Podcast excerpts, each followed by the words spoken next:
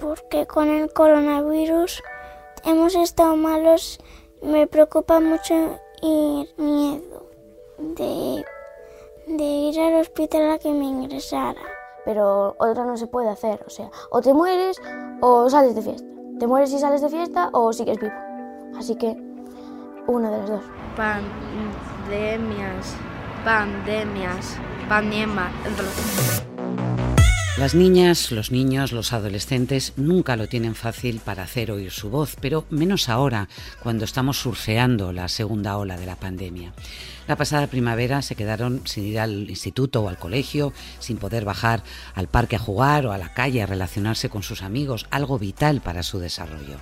En sus casas viven las tensiones emocionales y económicas que está provocando la COVID. Hola, soy Montserrat Domínguez y esto es Extra, el podcast del País Semanal. Nuestro reportero Pablo León ha viajado por toda España para preguntar a niñas, niños y adolescentes cómo viven esta situación excepcional, qué les preocupa y cuáles son sus estrategias de supervivencia. En colaboración con UNICEF escuchamos la voz de los pandemias.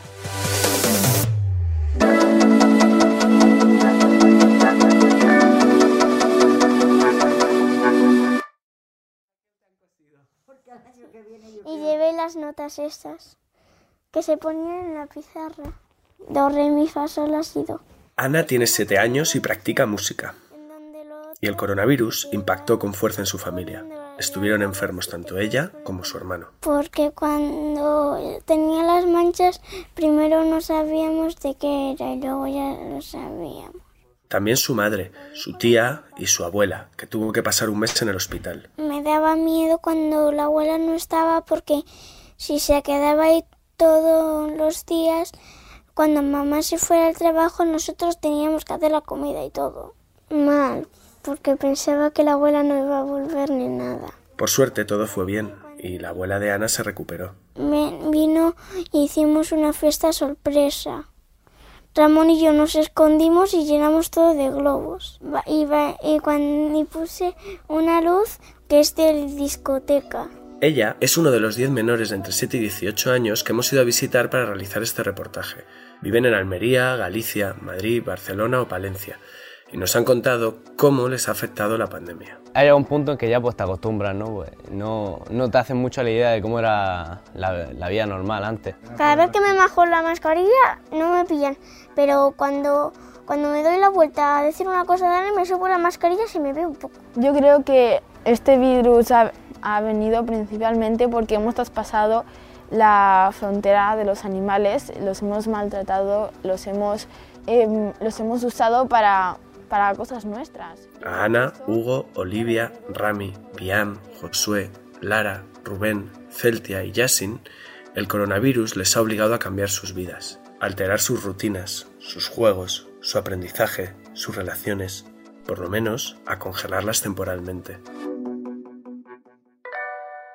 En ese tiempo, Rubén, de 15 años, ha encontrado una nueva afición vía YouTube. Si no hubiera habido cuarentena, no, no, no hubiera empezado a cortar el pelo. Entonces tienes que mirar tutorial, que, que al final es práctico. Otros de los chavales se han dado cuenta de que el mundo de los adultos no funciona tan bien como les habían hecho creer. Eso nos contaban Olivia y Celtia. Creo que el virus es un problema medioambiental Pues hemos sido muy irresponsables y simplemente que hemos como transmitido una enfermedad terrible que nos ha hecho perjudicar a todos y no lo hemos visto. La presión que han sufrido ha sido alta, tanto que casi todos han acabado con problemas de concentración, inquietud o irritabilidad. No solo nos lo han contado ellos, sino que también lo confirman los psicólogos, así como varios estudios que se han hecho después de la pandemia. A Lara, de 18 años, le pasa. Yo, por ejemplo, ahora mismo he perdido como un poco la capacidad de concentración en la clase. O sea, yo, no, yo ahora mismo no puedo estar más de media hora concentrada en una clase.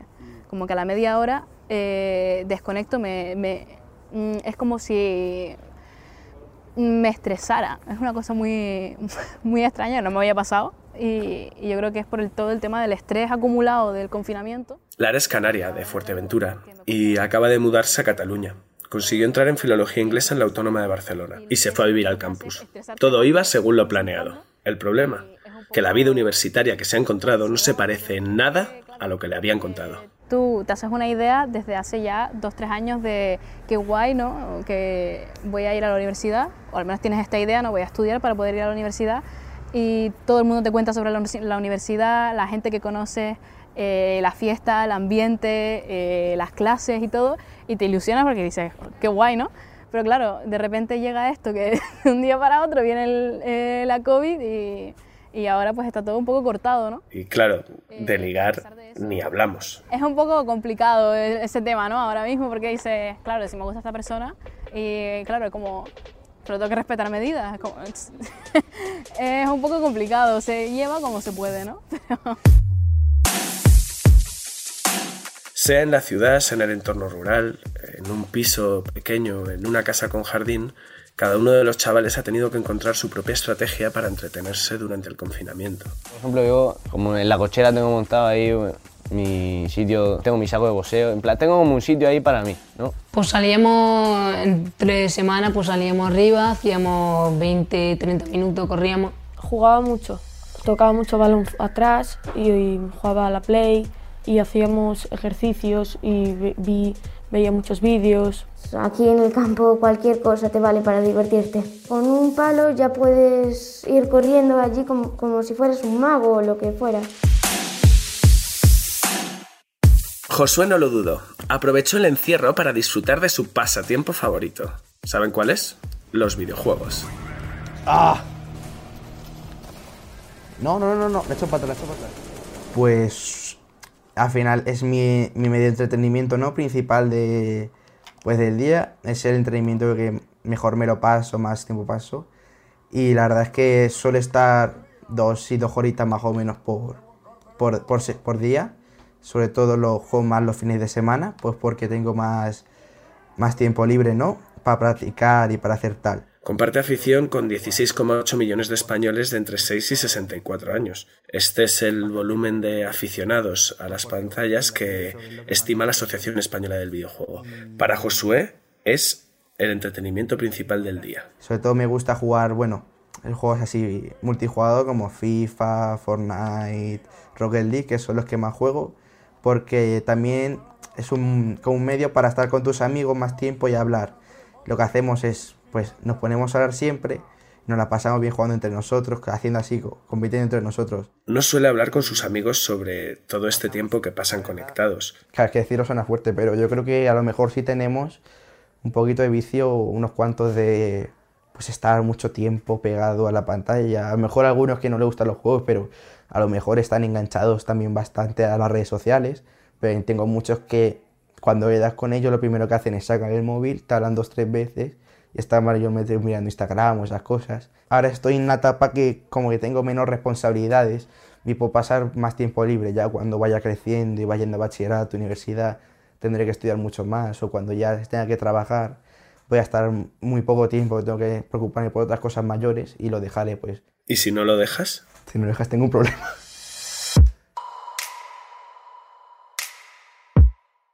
Inevitablemente, las pantallas han ganado protagonismo en nuestras vidas. El uso diario por parte de menores es un 76% superior a antes del confinamiento. De hecho, ya roza las 4 horas al día. Bian tiene 14 años y también lo ha notado. Me despertaba, desayunaba a las tantas, pues estaba viendo la tele, series, muchas películas, con el móvil, ya hablando con los amigos, videollamada, ya algún tiempo si eso para estudiar todos los días era igual, no se puede hacer nada más. Tenía más, tiempo, tenía más tiempo libre, podía hablar mucho más con mi amigo. Ahora, como no empieza el instituto, pues está cada uno estudiando y, no hay tanto tiempo como era antes. Sí, me lo he pasado bastante bien. Jugamos mucho al parchís, pues el tipo juego online para jugar con los amigos. Bian corre.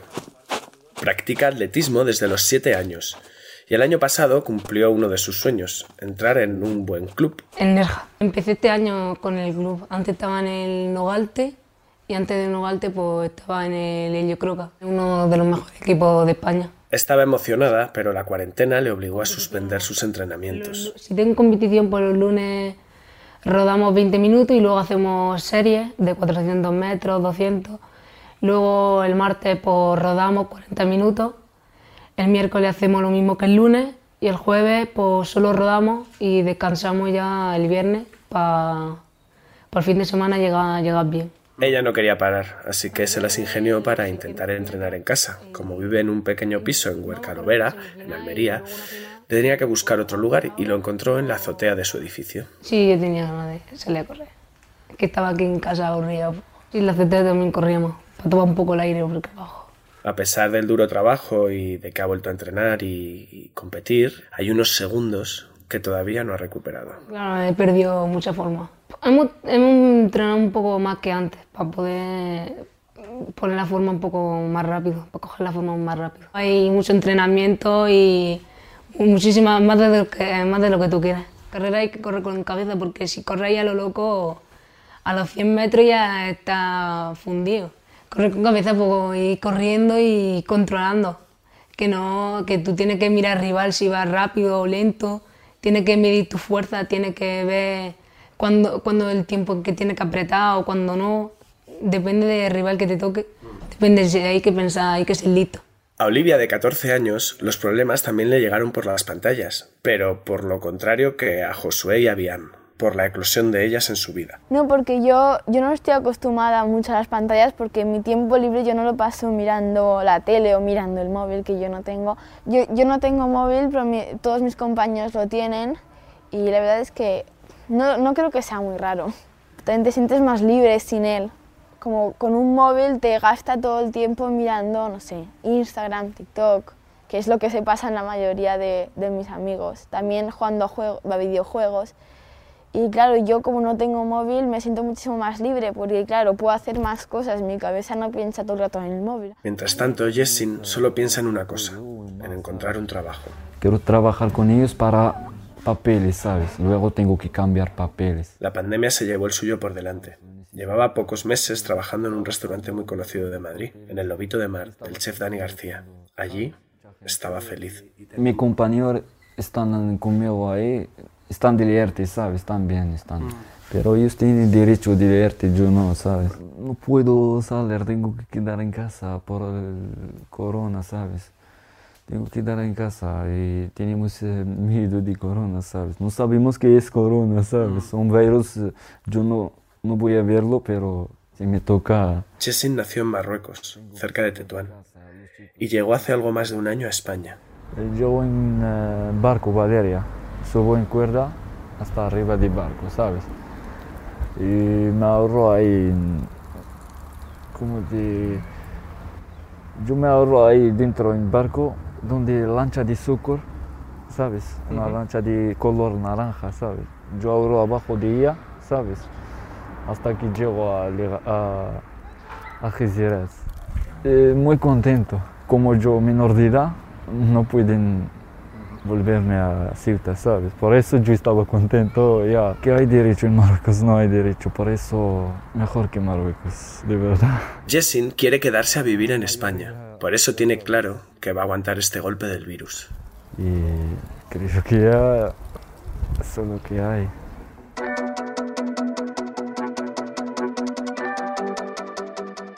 Jessin no es el único de los chavales que ha puesto en práctica su resiliencia. Todos han tenido que lidiar con sensaciones incómodas, con tristeza y en ocasiones con miedo. Las sensaciones eran tristes, sí, que estaba encerrada, que no podía salir. Además, lo de encerrarme lo llevo fatal, pero Celtia tiene 11 años y vive en Moeche, un concello de algo menos de 2.000 habitantes en Galicia. Además de ver cortada toda su actividad social, la cuarentena la obligó a sufrir la brecha digital que existe entre las ciudades y las comunidades rurales. hubo bastantes problemas. Pero en mi casa ya no había nunca, casi nunca wifi. Y además tenemos la wifi por radio, entonces eso afecta un mogollón el tiempo. Entonces ten- aquí era como hacer los deberes y boom, se iban. Y no teníamos wifi. ¿Te hubiese gustado pasar la pandemia en una ciudad? No, para nada. Si, por ejemplo, aquí en el campo se te pueden juntar 10 personas, por ejemplo, pero en la ciudad se te juntan 30 o 40 y es como giras, ya ves una persona, giras otra vez y te ves y ves a otra persona. Rami, por su parte, pasó la pandemia en su barrio, en el sureste de Madrid. Me llamo Rami, tengo 11 años, vivo en El Pozo, eh, aquí en España, y, y está muy bien. Mm, Es un sitio no tan grande, pero muy chulo. muy bien, un poquito así, pero bien. Me gusta porque es pequeñito, no hay, no hay mucha gente, hay menos, tengo amigos, tengo el cole cerquita, el, el parque y a moverse tengo. Eh, vivo con mi hermana, mi hermano, mi mamá y yo. Un perrito y un, y un conejo. Una se llama Farruca y la otra Lucky. Pues aquí venía con mi madre a coger la comida, a la, la comida que nos da. Eh, antes, como por la mañana, a coger la comida a las, mm, así por la mañana, pues a las nueve, eh, teníamos que traer un carrito, me echaba todo de comida, pues como así leche, macarrones, espaguetis, eh, un poco de todo, la verdad. Lo pasábamos mal porque eh, nos sentíamos solos, era muy agobiante en casa porque necesitamos un poquito espacio, porque en casa es un sitio que no hay espacio eh, no es una calle y pues necesitamos que visitar sitios está un poquito. Aunque las realidades de nuestros diez protagonistas son muy diferentes, hay patrones comunes. Todos han sentido cierto enfado, así como decepción. Además, consideran que en el arranque de la pandemia y también posteriormente, la sociedad ha puesto mucho énfasis en, en ellos, en los menores de todas las edades. Quizá demasiada presión. A Hugo, por ejemplo, la decisión de cerrar los parques no le pareció nada bien. Bueno, un poquito injusto, pero lo que toca. Mucho menos dejando abiertos los bares. Porque los bares, si no, bajaría muchísimo la economía. Hugo tiene 14 años, vive en Las Regueras, un concejo a unos 10 kilómetros de Oviedo. A los 6 años descubrieron que era Asperger. Se trata de una condición que acompaña a la persona toda su vida, explican desde la Confederación Asperger España.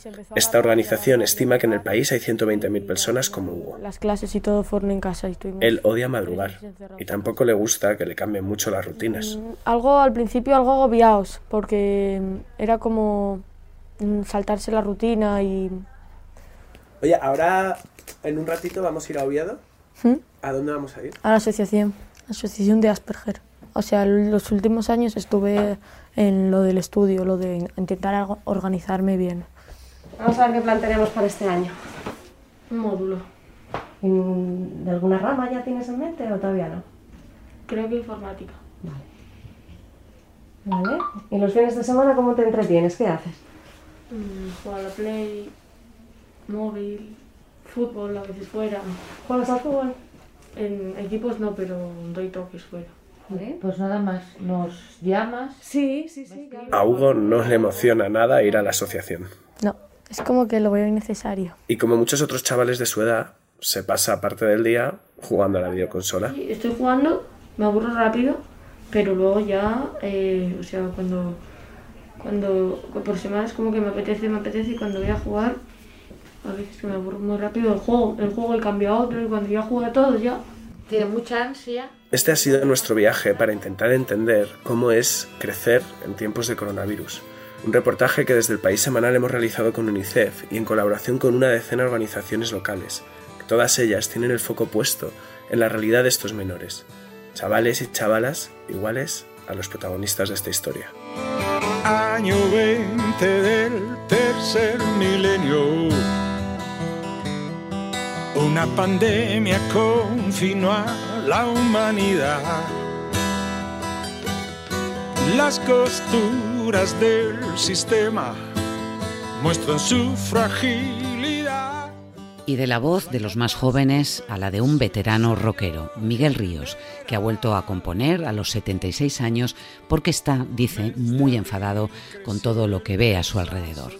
Primero sacó el blues de la tercera edad, un homenaje a quienes como él crecieron expresándose con el rock and roll, y ahora la estirpe de Caín. Por ejemplo, el blues de la tercera edad era una canción que era más un homenaje a, la gente que llega con, eh, con ganas de seguir viviendo a, esta edad. ¿no? Lo que más me molesta de todo es que nos haya pillado en bragas, o sea, que verdaderamente este nos ha pillado por haber estado mintiendo durante muchísimo tiempo con la idea de que teníamos la mejor sanidad del mundo, el mejor sistema sanitario del planeta era mentira.